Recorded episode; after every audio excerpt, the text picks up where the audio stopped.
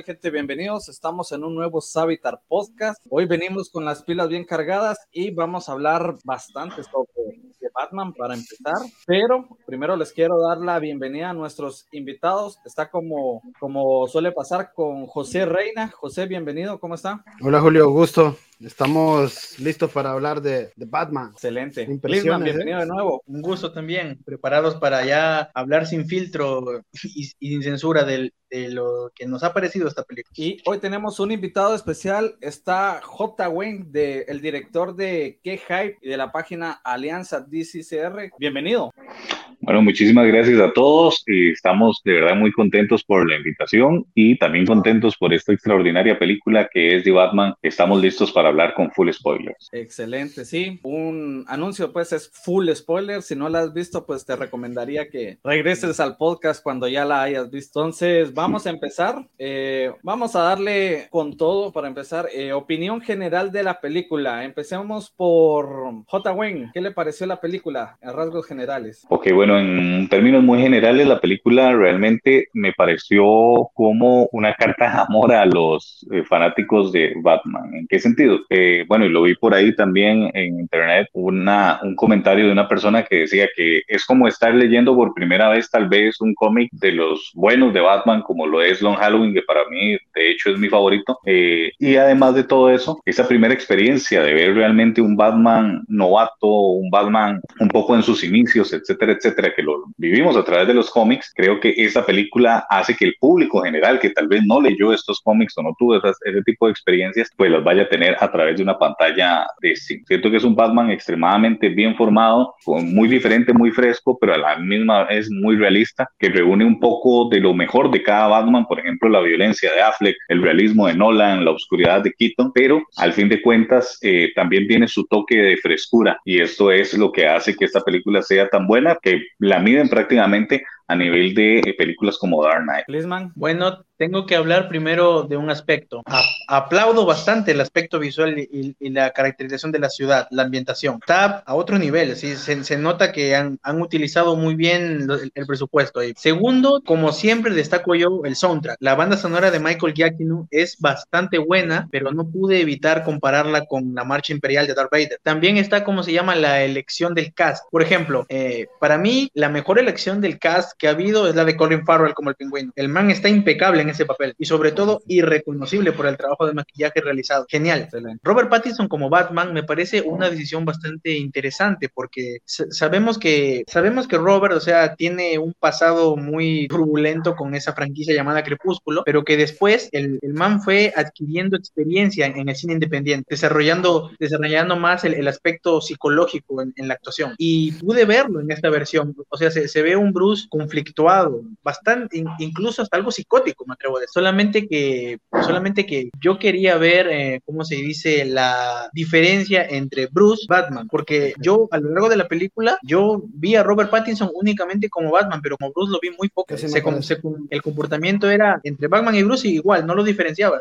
incluso me, me sorprende que me sorprende que Falcone no, no, lo haya, no lo haya reconocido o algo, porque se comportaba igual. Lo mismo con el pingüino. Y eso sí, Jeffrey Wright como James Gordon, el tipo actuó muy bien, actuó muy bien, bien metido en el papel, pero sabemos muy bien que la elección de Cast, a pesar de eso, no deja de ser algo controversial. Ya sabemos por qué motivos, ya como personaje está muy bien. Soy Kravitz como Catwoman me parece una, una decisión también bastante interesante porque Soy Kravitz atina bastante en el personaje, solamente que cosas como que como que este Falcone decía su padre son un es un giro bastante extraño. Bueno, vamos a llegar a eso un poquito más adelante, pero excelentes puntos. José. Bueno, en términos generales, yo uh, lo comentaba Julio, que lo que me encanta de la película es todo lo que envuelve y todo lo que concierne con Batman en el aspecto de la, peli de la película es uh, la ciudad, me encantó, de qué manera nos la presentaron, a los personajes secundarios, creo yo que, siento yo, no sé, siento yo que resaltan un poquito más que, que Batman,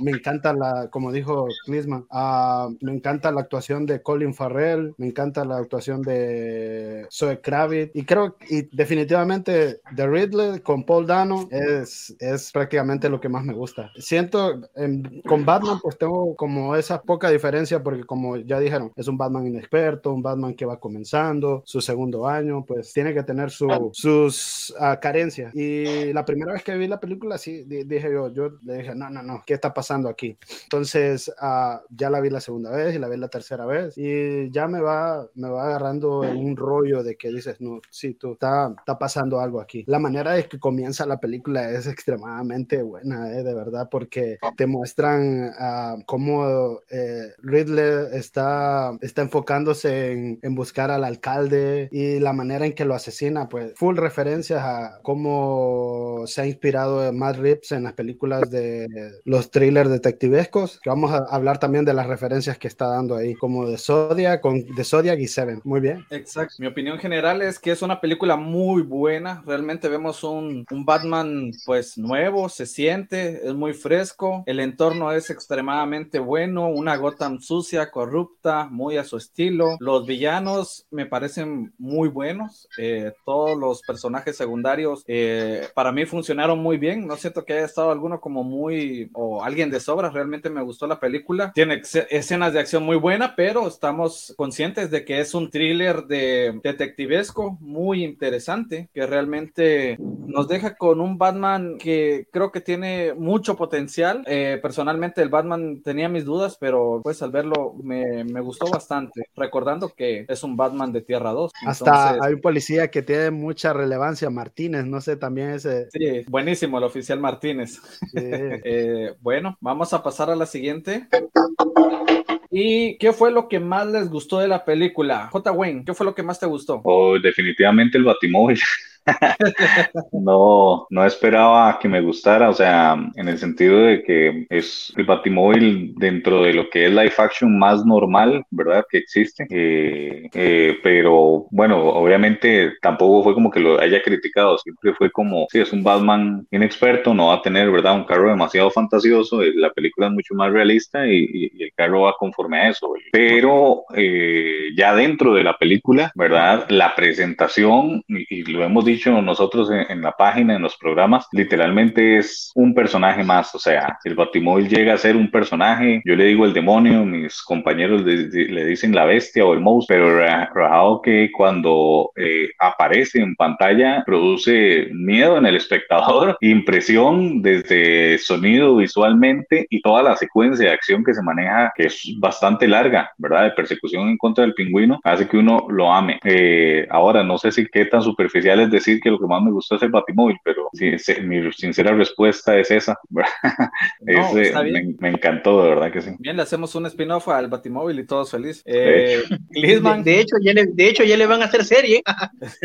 ¿Qué fue lo que más te gustó? A mí lo que más me gustó fue el apartado visual y ya lo saben, Colin Farrell como el pingüino. Quiero, quiero, ver, quiero ver esa miniserie. Y va a estar muy buena seguramente. Eh, José Reina.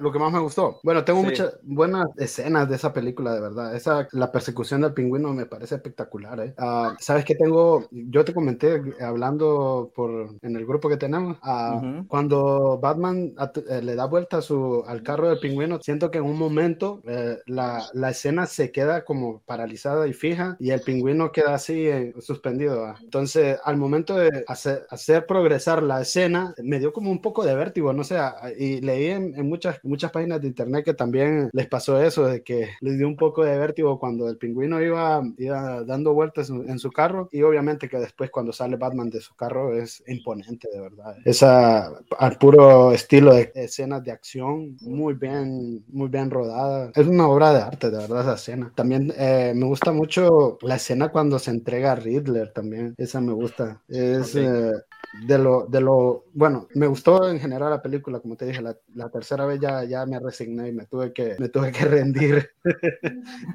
eh, Dale, dale Clisman. Mira, con, continuando lo que dijo, la escena de la persecución, o sea, cuando, cuando, cuando, el, cuando, cuando Pingüino cree que Batman está muerto y empieza a gritar celebrando, hay una, el ritmo musical cambia, se vuelve terrorífico cuando, cuando sí. sale el Batimóvil del juego. Cuando sale el Batimóvil musical se vuelve como de película de terror, como cuando aparecía Jason hmm. y, y, cuando, y cuando el pingüino mira cómo, cómo, cómo Batman sale, sale del matimóvil para capturarlo, la, la melodía del, de, de, Batman suena tétrica. Oye, ¿sabes qué? Como si fuera ah, una pesadilla. También estaba olvidando la escena del interrogatorio entre el vidrio, entre Batman y él, cuando dice Bruce Wayne. Entonces ahí sientes, el, sientes que Batman dijo, este man ya me descubrió, ya, sé, ya sabe quién soy. Entonces me, me, parece también una muy buena escena. Ridley de Batman a través del espejo en el interrogatorio. Sí, solo tengo una, tengo una pequeña duda. ¿No se supone que graban todo? Digo, los oficiales o algo así.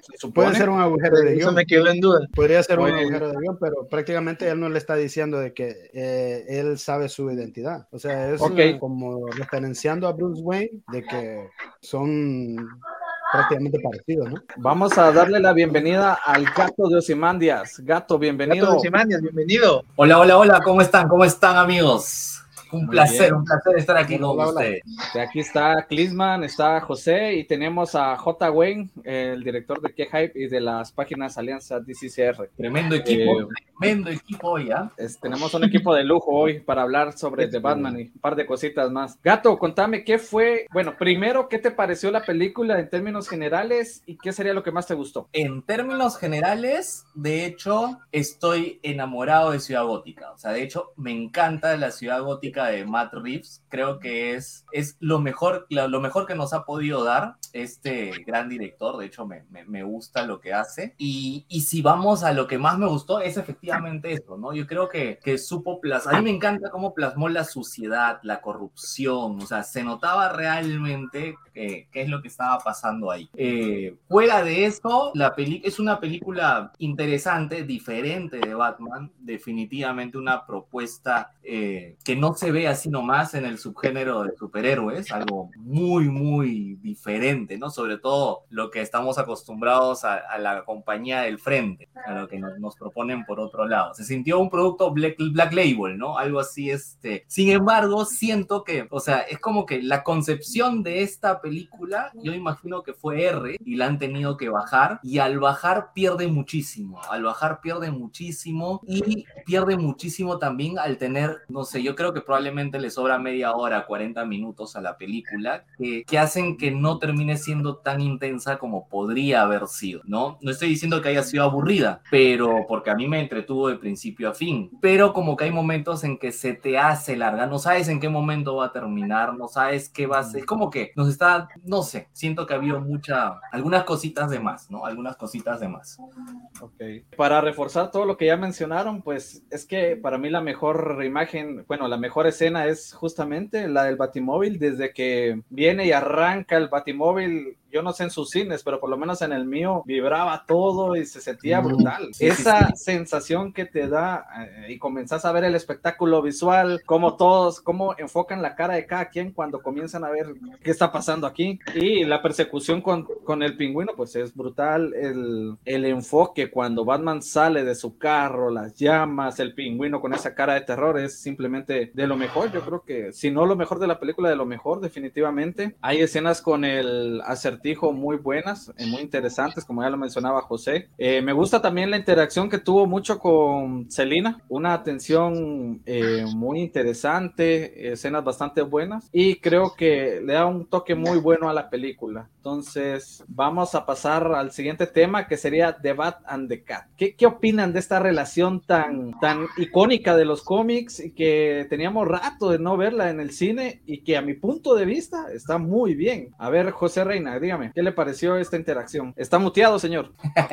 sorry, sorry. Había una tensión ahí rara, ¿eh? Y, muy, no sé, desbordaba mucha, no, ¿cómo lo te podría decir para no, que no nos censuren? Una tensión sexual, eh, no sé, se gustaba. Eh, y, pero Batman es un poco eh, tóxico, no sé si les pareció. ¿Quién es Falcone? ¿Qué tienes que ver con Falcone? ¿Qué? Y hasta la escena del funeral también la confundió con la, la muchacha que iba Falcone. Por la, a mí me pareció que Batman es un poco tóxico también, ¿eh? pero la relación entre ella y Sí, sí, sí, sí. Para hacer un, hacer un paréntesis en lo, que, en lo que dice usted del funeral, ahí nos engañaron a todos porque habíamos visto imágenes filtradas que era, era Catwoman y no fue ella. Yo la verdad es que no tenía idea, no tenía idea que había imágenes filtradas. Nos aplicaron en Marvel Studios. Está- eso estaba bueno. Eh, Gato, ¿qué te pareció? Mira, yo voy mucho por el lado de José. Me ha gustado, definitivamente esta gatúbela me gustó, me gustó la caracterización, me gustó lo que hizo Zoe. Es, es una gatúbela bastante, bastante Batman año 1, ¿no? O sea, es- está súper chévere. Es Es más, calcada queda implícito a qué se dedica, ¿no? Entonces es como que, aunque me hubiera gustado que sea no tan implícito, ¿no? O sea, es una película PG-13. Yo creo que lo- los niños de 13 años ya saben más cosas de lo que los directores de cine de superhéroes creen, ¿no? Entonces, eh, sí, sí, me, sí me, me pareció, por el lado de ella me pareció todo genial. Por el lado de él es en el que vienen mis reparos, a menos que Matt Reeves me responda la pregunta que le hice ya hace buen tiempo. ¿Este Bruce Wayne es virgen? Si me dices sí, te creo muchas de las No, cosas gato. de esta película. Si la respuesta es sí, te creo que está Eh, estaqueando a la gata, que está que ve cómo se cambia. O sea, yo te digo, esa misma escena la hace otro director y arde Troya. Arde Troya, le cae, le cae, le cae el-. Todos los movimientos encima diciendo que cómo es posible que pueda romper al personaje y haberlo hecho un enfermito boyerista. Entonces, eh, por eso me, digamos, esa parte de la relación de ellos, cómo empieza todo, no me gusta. Luego, en realidad, todo es por ella, ¿no? Porque ella es la que lo, lo prácticamente lo comienza. Yo vi como un manipuleo de parte de ella y me encantó. Que después Mitre aún eh, realmente se preocupe y se desviva por él, como vimos en la escena final donde lo salva, ¿no? Se notaba que ella estaba como que, o sea, como si Es que al final ya se enamora de ella. ¿no? Eso se me hizo un poco raro, porque todo lo de la película dije, oye, esta gatúbela es súper astuta y lo utiliza, qué genial la están haciendo, ¿no? Como, norm- como debería ser. Pero luego que esto cambia aún, realmente me interesaste, Mm, no, no sé. Sobre todo porque este Bruce, no sé, no, o sea, es como un, era como un árbol, pues, ¿no? O sea, no, no, no sé si la gente se enamora de un árbol así nomás. Eh, J. Wayne, ¿sabes? ¿qué me, qué me puede decir?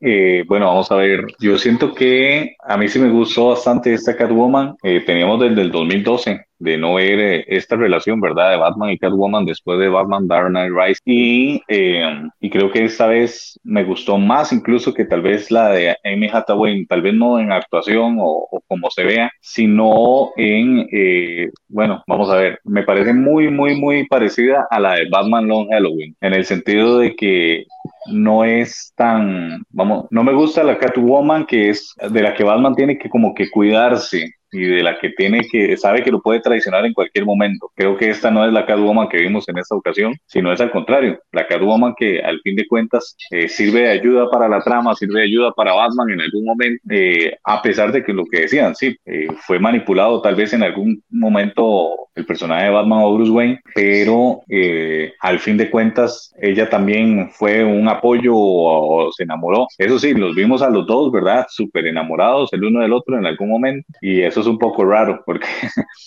eh, no, es- no estamos tan acostumbrados a que estén tan enamorados. O sea, siempre Batman tiene algún recelo, un cuidado, ¿verdad? De que él sabe que lo puede traicionar en cualquier momento, pero en esta no. Los dos estaban total y completamente compenetrados el uno con el otro. eh, vamos, huye conmigo, ¿verdad? Y este tipo de cosas. Al fin de cuentas, sí, sí me gustó por eso, porque es, eh, es una Catwoman en la que Batman realmente se puede apoyar, o por lo menos en esta película. No sabemos si para el futuro de la trilogía irá a cambiar un poco la personalidad o la relación, pero sí también una pareja un poco tóxica, como lo vimos, o lo decían ustedes, porque eh, tanto de, bueno, más que todo a nivel de él, pero, pero también de ella, ¿verdad? De, de, eh, de querer ella, bueno, llevárselo y tenerlo solo para ella, o, eh, o, o en el caso de él, ¿verdad? Con lo que tiene que ver con Falcón. Me gustó mucho esa teoría, fue una teoría que se man- nosotros la manejamos en la página desde hace meses, no quiere decir que, que sea nuestra, ¿verdad? Jamás, pero sí que creíamos que muy posiblemente ella iba a ser hija de Falcón y resultó ser cierto. Entonces, me gustó esa sinergia, eh, me gustó que fuese hija de Falcón, pero eso del funeral que nos hicieron también me gustó que no fuese una hija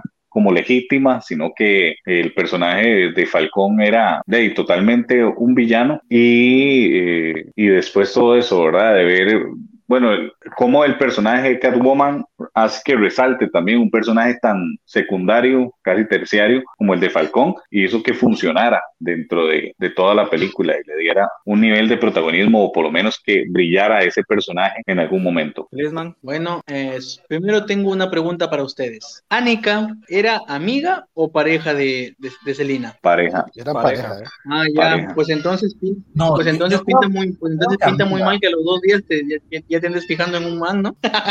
Sí, sí, sí.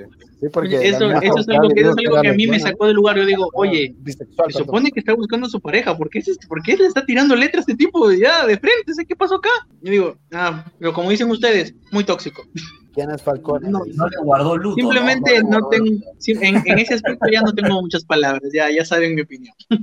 Y pues eso sí, eso sí, este, la caracterización ha sido muy buena. Sí, daba el, el guiño a, año uno es, es increíble, o sea, sí, tú la ves, parece calcada. Es ella. Bueno, es calcada, pues es calcada. eh, a mí, yo al principio tenía mis dudas con la Catwoman, creo que de los pocos, También. pero no, no, no tenía, no me convencía tanto. Más sin embargo, es una agradable sorpresa de la película. Me encantó su actuación, cómo fue llevada con Batman. eh, fue bastante, bastante buena. No me sorprendería para nada que aparezca en toda la saga que vaya a tener Batman. E incluso, pues, eh, lo confirmamos con su, con la serie que posiblemente le van a, le van a dar para HBO Max. Y creo que es un acierto tremendo. Me gustó mucho su interacción. Interesante lo que sea hija de Falcone, de verdad. Ahí sí, pues también me sorprendió y me gustó bastante. Creo que aporta mucho a la película y es de las cosas que también hacen que sea aún mejor. Hablemos un poco de los villanos. Eh, tenemos varios en esta película. Es interesante que metieron por lo menos a tres y todos bien desarrollados. Eh, J. Wayne, contame, ¿qué, qué te parecieron los villanos? Ah, Creo que se robó la película El Pingüino en el sentido de la actuación, de la personificación, eh, de que es ese ser grotesco, pero al mismo tiempo eh, tiene una, un carisma como villano, como mafioso, que, que a uno lo hace empatizar en cierta, en cierta manera, tanto así que todo el mundo salió enamorado de este personaje y quiere, quiere su serie. Eh, el Riddler lo hizo muy bien como bueno, obviamente sacado de, de, la realidad, que fue el asesino del zodiaco como un asesino serial, utilizando todos los métodos de, de este tipo de, de, maniáticos, por decirlo de una manera, cuidando sus huellas, pero al mismo tiempo queriendo ser atrapado, eh, sacaron muchos, muchos, muchos elementos de la realidad, pero siento que Falcón eh, es uno de los verdaderos villanos de la película. Es, eh, obviamente, el, el Riddler estaba, ¿verdad? Obviamente trastornado mentalmente. Eh, Falcón no quiero decir que, que no, pero, eh, pero en todo lo que envuelve ¿verdad? Eh, era el villano más grande realmente de la película porque tenía controlada totalmente a la ciudad, a la policía, eh, era totalmente corrupto, había hecho cosas inimaginables y después de esto, como les decía y le hablaba con lo de Catwoman, eh, que se revela o se da a entender que realmente él mismo mató a la, a la mamá de, de ella eh, y no solamente eso, sino que lo iba a hacer también con su propia hija, o sea, era un desalmado totalmente. Entonces, eh, participó muy poco, pero eh, como les decía, también tuvo su momento de brillar. Siento que todo estuvo muy, muy, muy bien hecho. La inclusión del Joker, porque ya se sabe que sí fue el Joker eh, de este universo, eso es parte de lo que no me gustó. Eh, una de las pocas cosas que siento que estuvieron para mí además, eh, y un poco tonta también la escena, ¿verdad? De, de ellos dos riéndose, sé que es para involucrarlo y meternos un guiño a lo que sigue, etcétera, etcétera, o tal vez a la serie de Arkham, ¿verdad? Que, que se va a producir, pero eh, no sé, lo vi un poco, un poco forzado incluirlo tan pronto o, o, o, la manera en que lo hicieron, no sé, no, no, quiero decir que vaya a ser un mal Joker, que sea un mal actor jamás, creo que va a ser uno de los mejores, de hecho, eh, pero la escena en sí, eh, la, la, siento como, como, siento como que todo estaba bien, como que todo era un buen rompecabezas y esa era una pieza que no encaja dentro de, dentro de toda la película, sí, fue metida por, a fuerza prácticamente, entonces, eh, pero por todo lo demás, siento que, que la película nos da, a, a, Catwoman no la veo en ningún momento como villana en este universo, de hecho, o en, es, en esta película, exacto, es, plenamente un antihéroe. Entonces, eh, creo que eso sería mi aporte a nivel de villano. Excelente, gracias. Clisman. Muy bien, hablando de los villanos, en primer lugar, Falcone. la elección de John Turturro como Falcone me pareció curiosa porque el tipo es buen actor, solamente que sabemos muy bien que está un poco encasillado en comedias involuntarias como Transformers, ya sabemos, y pues la verdad, como villano pintó genial, un, desalmado total, un, perdonen la palabra, un, HDP completo, en, toda la definición. somos grandes. En, toda la definición. Y este, solamente que, solamente que personalmente pienso yo que no debieron haberlo matado. Pudo haber dado más porque salió poco, pudo haber dado más, John Turturro. El, el, guiño a que, al, al, arañazo que Catwoman le da estuvo genial. estuvo genial. Luego está Colin Farrell como el pingüino. No, no sé quién demonios ha, sido él o la encargada de maquillaje, pero ya denle el Oscar de una vez, porque, porque ha sido bestial, increíble. La voz incluso, porque, porque yo, yo la he visto titulada, y la, y la voz de Colin Farrell, cómo, cómo la cambia para, para dar un tono más ronco al personaje, me, me, gustó bastante. Luego, luego tenemos, luego tenemos a el pingüino. Con el pingüino, no, perdón, el acertijo. Con el acertijo me pasa algo bastante, bastante curioso. O sea, yo lo comparo con el Joker de Heath Ledger no por, no por el nivel de actuación o por eh, repercusión, no, yo lo comparo porque el Joker de Heath Ledger era más psicópata que payaso y este Riddler es más psicópata que Riddler, así, así es, así es como yo los he visto y la escena, la escena del, eso, sí, la cara de Paul Dano inexpresiva durante cuando lo detienen es una joya. Me llamó la atención también su dualidad, como es un Riddler algo influencer y todo, porque tiene su base de fans, como es bien, como es bien delicado y luego explota cuando dice, quiero agradecer a todos mis fans por enseñarme cómo hacer detonadores, ahora a explotar la ciudad. Eso me pareció un, un, un, momento bastante, bastante curioso, mejor dicho, curioso. Y la escena del interrogatorio a través del vidrio, o sea, es, es obvio que las comparaciones con el, con el interrogatorio del Guasón van a estar ahí, pero también sentí una pizca a Joker del 2019, cuando, cuando Arthur se pone a, cantar Dax Live de Frank Sinatra, y en, y en esta versión cantando Ave María. Lesman, ¿qué fue lo que no te gustó de la película? Lo que no me gustó de la película, escucha, algunas, algunas partes, algunas partes del, algunas partes del guion, como que, como que Anika, ya saben que Anika es la pareja y, y ya, ya le anda tirando letra a otro en dos días. Eso sí me pareció raro.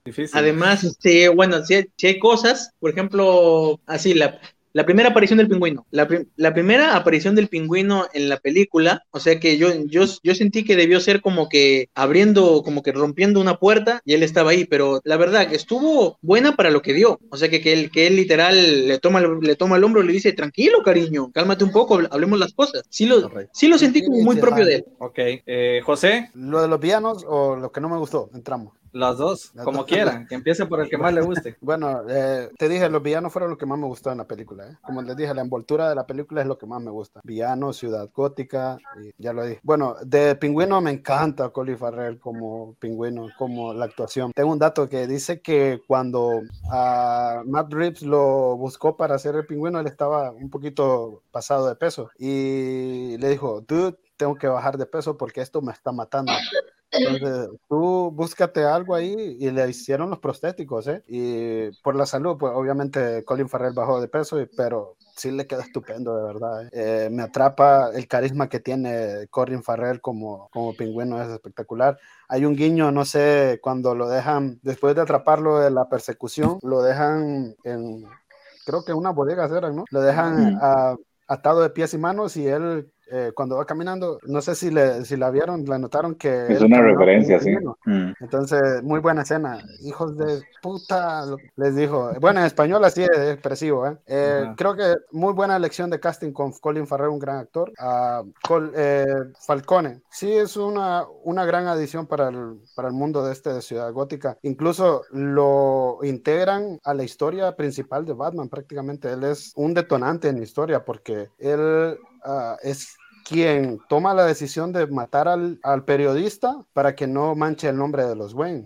en este caso el nombre de Marta. Entonces, incluso Batman se, se, siente confundido cuando él le cuenta de que el papá si no era el, el, Boy Scout que él pensaba. Entonces creo que es un detonante. Lo que no me gustó es que lo hayan matado, de verdad. Eh, me parecía un muy, muy, buen, un muy buen personaje Falcone. Eh, está prácticamente inspirado en el del largo Halloween, este personaje es casi idéntico. ¿eh? Es que la película, como te digo, tiene tonos, eh, ya lo hemos hablado anteriormente, tiene tonos de, la, de los cómics que dijimos, Long Halloween, eh, Batman Año 1 y, y, uno que otro ahí que, que quizás... Zero. y Ego. Ajá, ese también. Entonces, uh, Falcone, una, un gran, un, una gran adición para esta película. Ah, el mi favorito, hasta lo tengo de foto de WhatsApp, eh, eh, The Riddler es mi personaje favorito de la película. Eh. Ese, ese trastorno, esa, esa psicopatía que, que nos muestra este Paul Dano en esta interpretación es en otro nivel. Es cierto, mucha gente lo está, lo está comparando con Hitler, pero siento que son, son polos ah, diferentes, ¿no? Son distintas, entonces son películas hasta distintas. No podemos decir que una se parece a la otra, son interpretaciones ah, que están eh, diferenciadas de la una de la otra. Sí, el Riddler me encantó porque es su, su faceta de, de, influencer, está muy bien. ¿eh? Eh, creo que con, creó un movimiento, creó un movimiento para poder, uh, ¿cómo te digo? Poder hacer su plan realidad, porque en sí el plan del, de, perdón, de Riddler era asesinar a toda la, la clase política o la, la, oligarquía de Ciudad Gótica, porque en, en, ese, en el domo, ahí donde estaban, refugiándose eh, del agua, había pura persona importante. Y ese era el, creo que la pieza fundamental del plan de Riddler, matar y limpiar a la ciudad de Gótica de toda la, la peste que tenía. Ese, ese era prácticamente el, el, el plan principal que tenía él. No sé si estamos de acuerdo. Creo que queda claro en la película que lo que él está es enojado, o no sé qué pedo trae, está enojado porque la ciudad le quitó la oportunidad de, no sé, de que su orfanato fuera un, un lugar mejor, no sé, por, sí. por, los fondos de Thomas Wayne. Ok, eh, gato. A ver, los villanos. Mira, eh, de hecho, el pingüino y Falcone yo creo que son de lo, de lo mejor de la película en tema de, de villanos, ahí me encantó. También coincido con lo que están diciendo que no debieron haber matado a Falcón, no me gustó eso. Pero también recordemos que igual en Batman Begins Nolan mató a Ra's al Ghul, entonces es como que,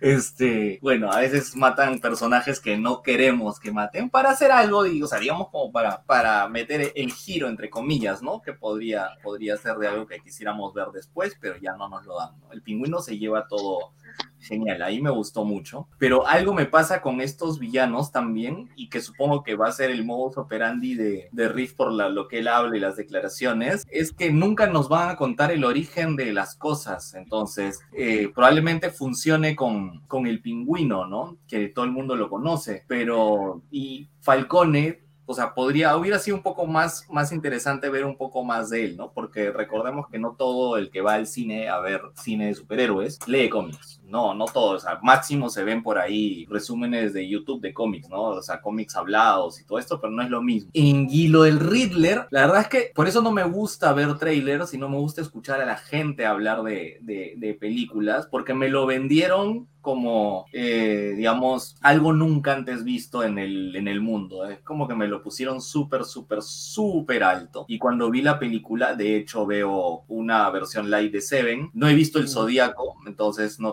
tengo ni idea de, de, esa película ni qué hacían ahí. Pero sí vi mucho de pruebas tipo Soul y ese tipo de cosas. Entonces digo, aguanta. Ese es el Riddler en realidad. O sea, ¿cuál es la motivación del Riddler normalmente en, en la gran mayoría de cómics? ¿no? Por de hecho no me leyó todos los cómics del Riddler donde aparece Riddler, pero en la gran mayoría que hemos podido ver, él lo que quiere es mostrarse intelectualmente superior siempre. No es, o sea, lo que lo diferencia de, todos los, de toda la galería de villanos de, de, de Arkham o de Batman, es que a él no le interesa matar, él no es un psicópata, pero acá es uno más, o sea, es, es un psicópata, pero que hace, digamos, pruebas, en la cual ni siquiera sabemos si tenías chance de salvarte, o sea, demostrarte que intelectualmente podrías, digamos, si logras dar la talla, te ibas a librar, que podría decir, bueno, ¿no? Es una forma de probarte tu superior y eh, le das chances, entre comillas, pero sabes porque eres un ególatra narcisista, como lo es el Riddler, de que igual no lo vas a hacer porque no eres un genio como yo, una cosa así. Pero eso no lo vi acá. Vi simplemente un sádico asesino que hace, eh, como no es físicamente capaz de hacerlo, lo hace, digamos, de esa manera. Entonces, a mí en particular no me gusta la interpretación de este Riddler, o mejor dicho, ponle otro nombre, no es el Riddler,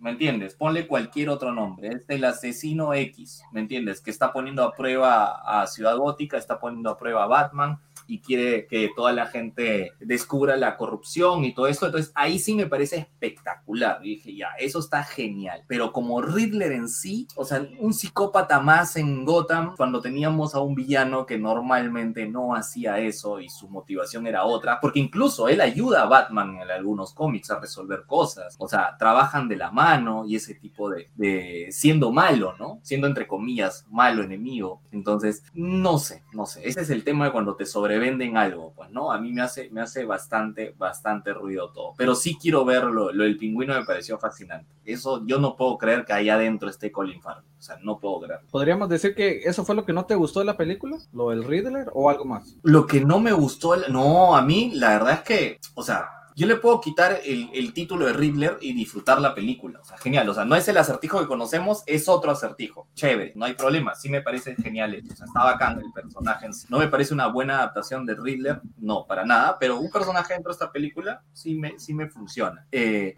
a mí lo que no me gustó en realidad es algunas decisiones que toma Batman en particular y algunas cosas que nos muestra en esta película que tienen que ver con Batman, pero que luego no se cumplen a lo largo de la película. ¿Me entiendes? O sea, es como que al inicio te cuentan en el, en el intro, ¿no? Cuando que es genial, ¿no? Bruce narrándote tipo, eh, en el cómic también lo hemos visto, también lo hemos visto en Watchmen, ¿no? Eh, el, diario de Rorschach, ¿no? Donde comienza a contarte las cosas, me pareció genial esa parte. Y la ciudad le tiene miedo cuando ven la, la, la señal, cuando ven una sombra, o sea, ves que se están como que orinando, pues, ¿no? Pero después de que te cuenta eso y tiene su enfrentamiento con los pandilleros, no vuelves a ver a nadie asustado por Batman. Entonces, ¿qué me estás contando realmente? Una película en la que todos tienen miedo de las sombras porque hay un vigilante enmascarado, está la venganza en algún lado, o, entonces, o es simplemente que nos está contando Bruce Wayne esto para hacernos creer que él es un capo y en realidad es él el que está alucinando que la gente le tiene miedo. Y lo que nos ha contado es producto de su imaginación. Okay digamos que a mí, a mí me gustan mucho las reglas, si te das cuenta, ahí a mí siempre me, eso me, me, saca de una película o me mete por completo. ¿no? Ok, eh, bueno, para hablar yo un poco, pues coincido con todo lo que ustedes ya dijeron, para no ser tan redundante, un pingüino perfecto, bueno, no perfecto, pero muy bueno. Falconi dirigió los hilos perfectamente, realmente no esperaba tanto ni verlo y, y, fue una sorpresa agradable. Me sorprendió cómo lo mató el Riddler, eso sí, no lo vi venir. El Riddler está muy bien, pues está bastante bien, lleva a Batman a... Lo hace sufrir, digamos, lo hace ir a otro nivel y está bien. Ahora una pregunta que tengo, cuando Batman está saliendo de la comisaría y llega hasta la parte de arriba cuando se va a tirar, ¿notaron que hay un momento en el que como que le da miedo o lo duda? ¿Qué, claro, ¿Cuál es tu como vértigo. J. Wayne. Eh, bueno, le, lo que yo noté es que le dio como vértigo en algún momento, en algún momento, eh, pero, pero al final no lo vi así como algo extremadamente como relevante. Eh, porque también la escena pasa sumamente rápido, ¿verdad? Eh, pero al fin de cuentas lo que denota es esa inexperiencia de Batman, o sea, es es un Batman que está en, en, su segundo año todavía y que muy probablemente no es el Batman que vemos en el juego de Arkham, ¿verdad? Que está totalmente acostumbrado a, a lanzarse todavía de los edificios, etcétera, etcétera, pero sí está muy bien equipado, por ejemplo, como el Batman de Christian Bale y tiene esos gadgets, en este caso el traje tiene este traje de, de, plan, de planeación y de otra vez nos vuelven a decir es un inexperto a la hora de, de aterrizar. Algo que me parece súper curioso de la película y me gustó mucho, jamás lo esperé, es que la película en sí tiene su humor dentro de ella, pero un humor sumamente bien puesto, los chistes no son forzados. Eh, por ejemplo, cuando uno, uno, de, uno de los mejores que recuerdo es cuando el pingüino le dice a, a Gordon que, que, que, mal español tiene con lo de Ratala. Sí. Eh, o sea, son tintes de humor tan bien puestos y tan pequeños, no exagerados, eh, en una película que es bastante oscura, que uno jamás lo esperaría, pero calzan perfectamente y, y me gustaron mucho. Y por, por, supuesto, el caer, ¿verdad?, de Batman eh, es parte de esos tintes, tal vez en ese momento no específicamente, pero el remate es cuando Gordon dice, pudiste haber caído más delicadamente. Eh, y eso fue un, o sea, con, son tres palabras nada más y ya se vuelven a ayudan a aligerar, ¿verdad? Toda la tensión que tiene la película en ese momento. Entonces, siento que están muy, muy, muy bien puestos, pero sobre esa escena no, no me parece extremadamente como relevantes. Nada más haciéndonos nuevamente enfoque en que, en que estamos viendo un Batman que no es 100% el Batman que estamos acostumbrados a ver. Y también, tengo algo que no, no, te olvides, No te olvides de los gemelos, siempre terminan puteados. Sí. ¿Sabes qué? Me gustó, ah, bueno, antes que me olvide, porque lo que nos trata de decir la película es que Batman tiene un viaje de decir, no, soy la venganza y al final él es la luz de esperanza para Ciudad Gótica, ¿no? Porque al darse cuenta, Batman se da cuenta cuando uh, tiene la conversación con Acertijo en el, en el espejo y es uh, como, ¿cómo diríamos? Es como que se estaban viendo, entonces dije, siento yo que no, no quiso dar a interpretar Matt Rips ahí. Riddler le dijo, si tú y yo somos parecidos. Entonces, mm. Creo que Batman no puede, no puede estar al nivel de un villano. Entonces, creo que donde la psicología radica de que cambia totalmente Batman es cuando él dice, no, no, yo no puedo ser igual que este porque... Permiso, si quieres este tomar la palabra. Dímelo, dímelo. Creo que es, sí, él lleva un viaje durante toda la película, pero específicamente el momento donde él decide que, él, que la venganza no es suficiente o no es el símbolo que él quiere representar, es cuando golpea después de haberse inyectado el que todo el mundo dice que es el Bane, ¿verdad? La adrenalina, y golpea y le dice, ¿quién eres tú? Y el, el, el golpeado, todo madreado, está tirado en el piso y le dice, soy venganza. Ahí es donde él se da cuenta que, y él dice, yo no puedo, o sea, no puede ser así. no puedo ser así, y hace el acto heroico de lo del cable, ¿verdad? y salvar a la gente de ser electrocutada que está muriendo abajo y ahí es donde como que cambia el paradigma. Siento que es específicamente en ese punto. Bueno, yo, yo siento que el, el cambio lo hizo en el, al verse reflejado en, en, Riddler, pero tiene sentido, mucho sentido de que él se, se retracte en ese momento y diga, no, pues, ¿qué estoy haciendo, no? ¿Cómo va la cosa aquí? Pues tengo, lo que tengo que hacer es cambiar mi manera de pensar y ver las cosas de otra perspectiva. Yo estoy bastante en la línea de J. Wayne. Creo que cuando le dice quién es la venganza, entonces él se queda así como que, ok, aquí algo, ah, no ha funcionado eso. Y sí notaron que ese, el mismo tipo que estaba golpeando era el de la iglesia que encontró a Bruce Wayne. Sí, el que le estaba hablando. Sí, sí era, el, era, el, mismo tipo. A mí para hablar un poco de las cosas que no me gustaron, lo encuentro difícil, la verdad, porque es una película muy buena. Eh, sin embargo, quizás de las pocas cosas, pero llega, yendo un poquito más allá, es, hay explosiones, por ejemplo, y no le pasa nada, ¿vale? Cosas así son sí. las que me sacaron un poco a mí de la película únicamente. Por ejemplo, cuando explota Colson y no le pasa absolutamente nada a Batman, vemos que su cara queda totalmente limpia. Es, son pequeños detalles así los que no me cuadraron. No sé, ¿qué, Gato, ¿qué opinas? Sí, la verdad es que ese tipo de detalles te sacan, ¿no? O sea, yo, hubo dos momentos en la película que me sacaron bastante y que es, el primero es cuando Bruce está siguiendo a Selina para buscar a esta chica misteriosa que es la amante del alcalde, ¿no?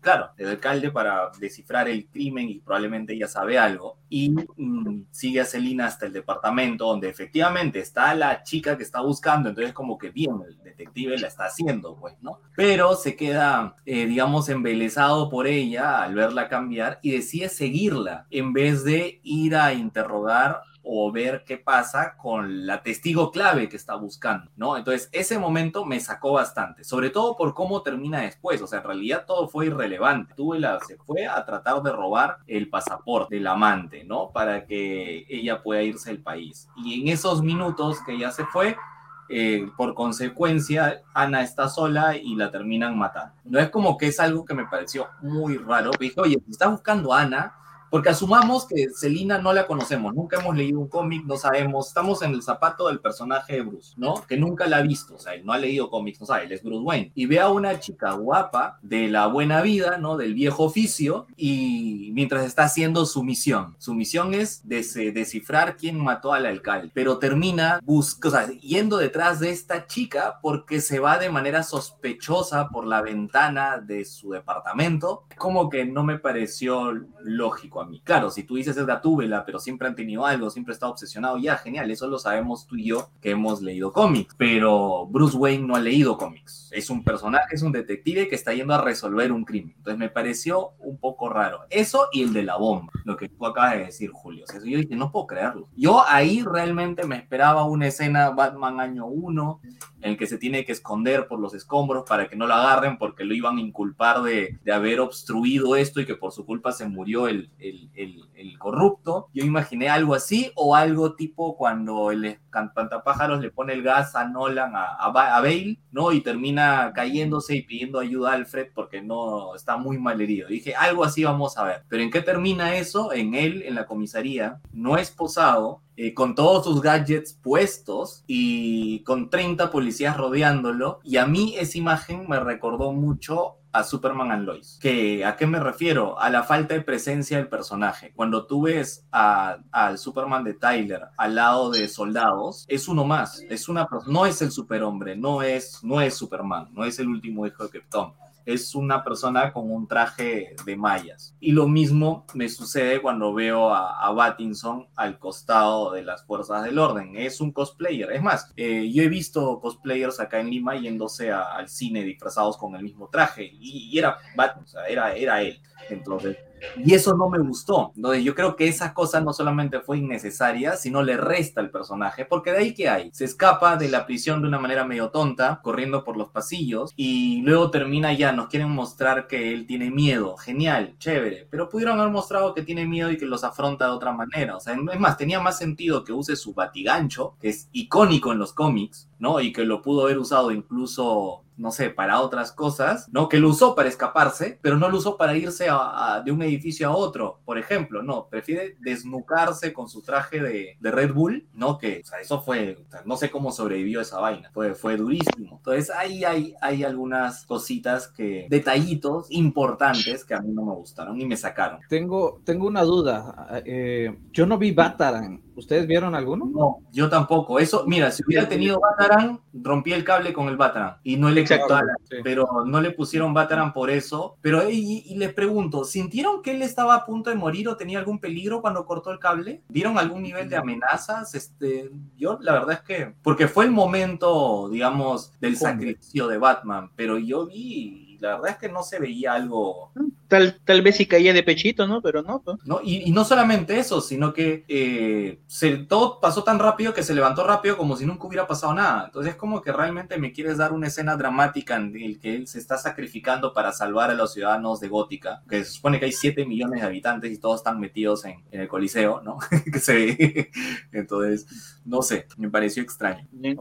Eh, Gato, pienso yo que esa escena es, es algo así, este, la muerte de su faceta de venganza, mejor dicho. Claro, me, me gustó el simbolismo del bautizo, ¿no? Caes en el agua y te Exacto. renuevas como la nueva versión, ¿no? Eh, una vez más, referencia religiosa, que antes es odiada, ahora es amada, ¿no? Ah, ¿no? Entonces, este, pero me hubiera gustado algo que se quede en el agua más tiempo, aunque sea, que se desmaye un ratito, no, no, no me entiendes, o sea, no sé, o sea, si es que me quieren decir que eso realmente fue un sacrificio, que realmente había un peligro, simplemente parecía un chapuzón en la piscina. Ok.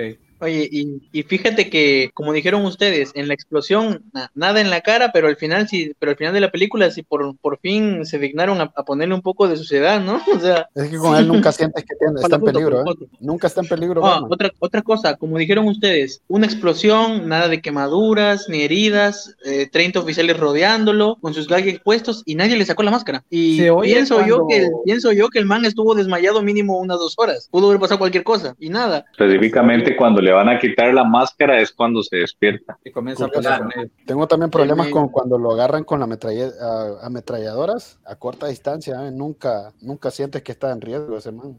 Me hicieron, me hicieron acordar de un youtuber que pone una canción que dice, eso es conveniente. Sí, Mira, Ok. hablando de lo que dice José, para la trama. Ajá. Claro, lo que dice José, eso es muy cierto. O sea, cuando este Batman se enfrenta a criminales que están acostumbrados a usar armas, no hay reto alguno. Es como si fuera invencible, ¿no? Pero cuando se enfrenta a estos desadaptados fans de, del Riddler, de TikTok, de, de- de la red social que esté usando, que se nota que son primerizos porque ves la cara de terror cuando usa la escopeta y está apuntando a la, a la cabeza de, de, de Pattinson. O sea, contra ellos sí tiene problema. O sea, contra 20 delincuentes que, que tienen experiencia, no le pasa nada, ¿no? Y armados. Pero contra 10 nerds de una red social, eh, sí tiene problemas. Mm, ¿Me entiendes? Es como que, otra vez, ¿qué me estás contando? Ok, antes de terminar con esta, quiero preguntarles la valoración de la película en general. J. Wayne, ¿cuánto le das? Eh, Vamos a ver, está difícil. Eh, podría ser un 8.5 sólido tirando a, a 9, digamos. Pero sí sólido sería un 8.5. Lisman. Primero, un momentito. Yo le daría un 8, un 8 fijo. Eh, es, es, una película muy buena, muy, muy recomendable, pero eso, pero eso sí, o, o, sea, esos, esos detalles tal vez a alguna otra persona se le pasa de largo, pero ya cuando la analizas a fondo te das cuenta de esos inconvenientes. José, ¿cuánto? Le doy un 8 porque siento que eh, la crítica la está alzando demasiado y comparándola mm. con, con, películas que son consagradas como The Dark Knight. Okay. Entonces, está buena la película dentro de lo que nos quieren contar, todo está bien llevada, bien montada. Uh, solo me, el, lo único es lo emo de, de, Batman que no me gusta. Okay. El Batman emo. sí. El corte de Leon Kennedy, el Resident Evil. Entonces, pero es un 8, un 8 sólido. Ok, Gato, ¿cuánto le pones? Mira, yo apenas salí del cine, recuerdo haber hecho un video así en caliente, emocionado con lo que vi, porque obvio, estás así como que tienes, acabas de comer el, la, la, rica parrillada, pues, ¿no? Y recuerdo haberle puesto un 8 sólidos, pero luego ya estamos hablando que ya pasó más de una semana de haberlo visto, ya comenzó a bajar la comida, te das cuenta los efectos y, y, los ingredientes que tiene. Y ahora, a mí me parece, sigue siendo una buena película desde el género de superhéroes. O sea, de hecho, es muy diferente a lo que hemos visto. Supera de, de lejos casi todas las propuestas que hemos visto en la, en la acera del frente, definitivamente. Porque a mí me gustan este tipo de películas, que se tomen en serio. A mí, a mí eso me gusta. Entonces, a mí no me gusta esas películas donde aparece, que las disfruto, sí, pero hay cosas que me sacan como cuando aparece Thor al costado de Hulk y de pronto Hulk golpea a Thor sin sentido por el chiste, por, por, por, por, hacerte reír un rato. No, no, no, no, me sacan esas cosas.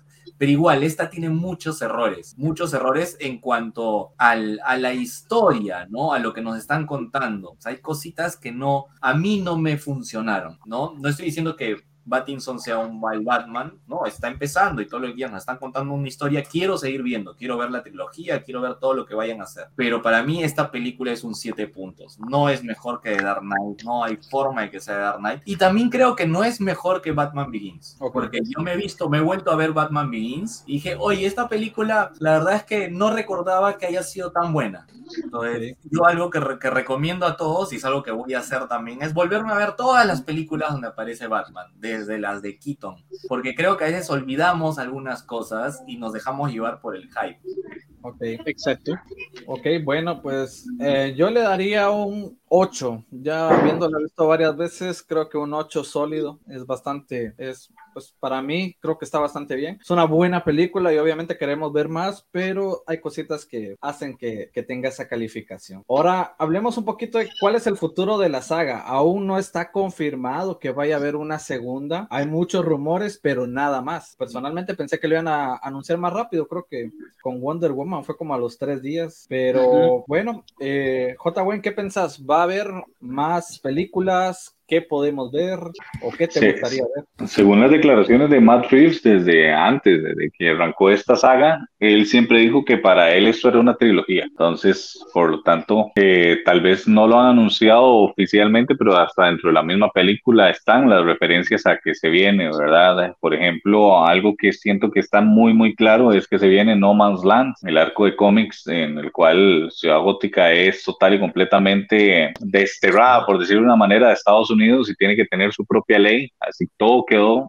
listo para eso. No solamente eso, sino que la serie El Pingüino muy probablemente se va a tratar también de, de este tema eh, y dentro de lo que dice, ¿verdad? Batman en su última narración, ¿verdad? Muchos se van a aprovechar de, de este desorden, van a sacar ganancias, creo que todo nos deja el terreno listo. A lo que es el Joker, creo que nos lo dejaron preparado para la serie que se transformó de la GCPD, que aquí tengo el edificio en la mano, de hecho. Ajá.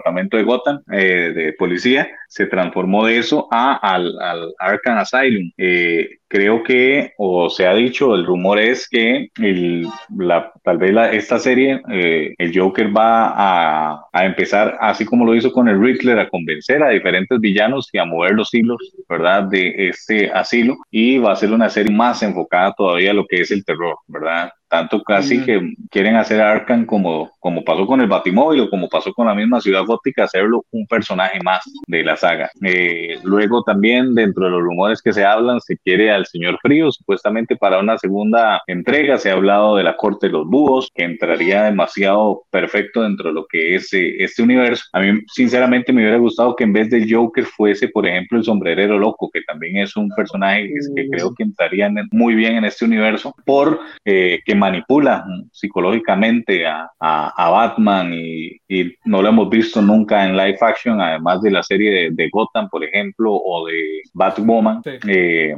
pero bueno, es, es es parte de lo que yo siento que se viene, pero que fijo esto es una trilogía, que fijo hay una segunda, lo va a ver porque por dicha también la película ha tenido su éxito en taquilla y esto va a ayudar mucho a que, a que esto se mantenga. Eh, bueno, quiero darle las gracias a José Reina. Se tiene que ir por motivos personales. José, gracias por venir. y nos Muchas gracias, muchachos. Un placer, ¿eh? Un Nos gusto. vemos a la próxima. ¿eh? Nos vemos, nos vemos. Y sobre la pregunta, sí, todo va ¿Ah, a sí? depender del éxito de la, pre- de la película, ¿eh? Ok, Y-. Creo que China le va a dar un gran empujón también. Próximo 18 Claro. se estrena en China. Sí, Ojalá. porque la, la película con Batman que más dinero ha hecho en China es Batman v Superman con unos 113 millones en total. Bueno, eh, bueno, eh, y, o sea, ¿cuál es el futuro para vos de la saga? ¿Qué esperas ver? El futuro de la saga solam- solamente espero que, que- que Warner no ande loca con eso de retrasar, retrasar. Porque ¿Qué la verdad, ver? este, este universo tiene harto potencial. La serie del pingüino es, es- es más que obvio que, que puede ser la antecesora a, a- a, como dicen ustedes, el, el- el arco de Nomadland. Ajá. Porque nos, porque, Sí. no- porque nos puede mostrar, porque nos puede mostrar cómo él va ganando lentamente el, el poder en Gotham. Es más, pinta, Sí. pinta para hacer un choque, porque, porque pinta, pinta para hacer un, un choque entre, digamos, la mafia cuando resurja con el pingüino y los locos en, en, en Arkham. Incluso lo enfocaron cuando Batman está diciendo eh, esta ciudad no tiene ahora eh, ley y todo y a cabal aparece el pingüino. O sea, creo que es una clara referencia a que vamos a ver parte de eso en su serie. Sí, Eh, porque la verdad pinta, pinta para una guerra eso. Eh, Gato, En, en realidad, yo estoy en el, en el mismo camino que Wayne, que a mí me encantaría que la serie de Arkham sea para que al final todos salgan de ahí y veamos Batman 2, un No Man's Land. O sea, si me hacen esa serie para que termine con la liberación de todos los presos y como ya nos, o sea, no nos van a contar el origen de los villanos, tendría sentido, pues no, no tienen que contarnos nada, simplemente comienzan a aparecer y vemos cómo se comienzan a repartir todos los territorios y, y el pequeño problema es que este Batman es, es, o sea, este Batman es muy jovencito para afrontar eso, ¿no? Y el Bruce Wayne también es como que este ha estado un ermitaño, nadie lo conoce. Y en esta historia, pues Bruce Wayne intenta, digamos, pedir ayuda política al Senado para que den plata para reconstruir la ciudad y ese tipo de cosas, pues, ¿no? Entonces, por ahí podría ser también para poder ver por primera vez al nuevo, al Bruce Wayne ya como, ya no como un paria de la sociedad que para metido y escondido, ¿no?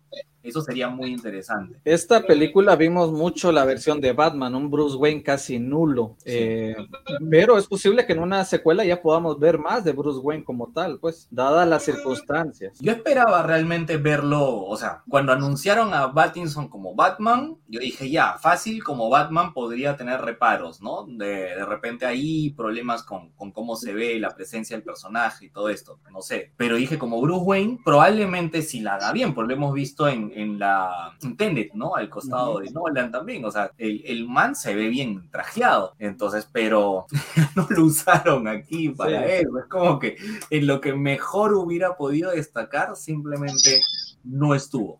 Y todo el rato era Batman, Batman, Batman, Batman y, y por ahí y irse al, al funeral, pero básicamente ni siquiera para hacer la de Bruce Wayne, él fue porque sabía que las y latinó, ¿no? Que el asesino podía ir y ver las cosas. Exacto. Este, bueno, pues yo igual creo que vamos a tener pues una trilogía fijo. Eh, creo que las series van a servir como, pues ahí sí que para prepararnos para la segunda película. Lo más seguro, o lo que comentaba el, el productor, creo que es que iba a ser en menos de cinco años. O sea que vamos a esperar un poquito, pero vamos a tener estas series que nos van a ir preparando para verlo. Y Claro, es algo muy bueno. Pero todo Solo depende de la, de la recaudación, como dijo José, porque ya estamos viendo a, a la nueva directiva, que oficialmente aún no ha asumido, pero ya estamos viendo que se mueven las fichas en DC. Sí, Entonces- pero yo dudo que toquen de Batman, o sea, puede, va a No llegar definitivamente, pero creo que si sigue funcionando en una Tierra 2, no, no, no veo por qué. No, no, yo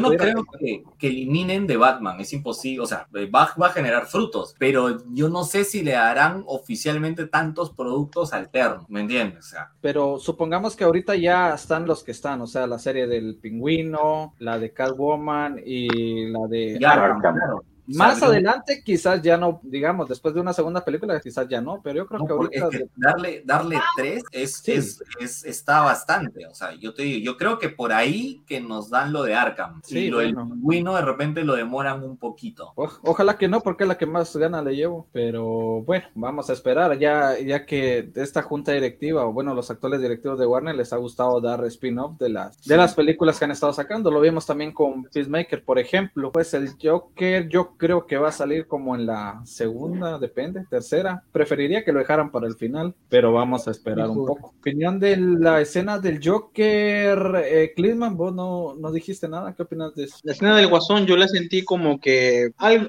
algo innecesario. Debieron, pienso yo que debieron, debieron dejarlo como una sorpresa para la serie de Arkham. Podría, sí, hubiera funcionado. Eh, Gato, ¿qué opinas de la escena? La verdad es que no, o sea, no aportó, no aportó, no aportó.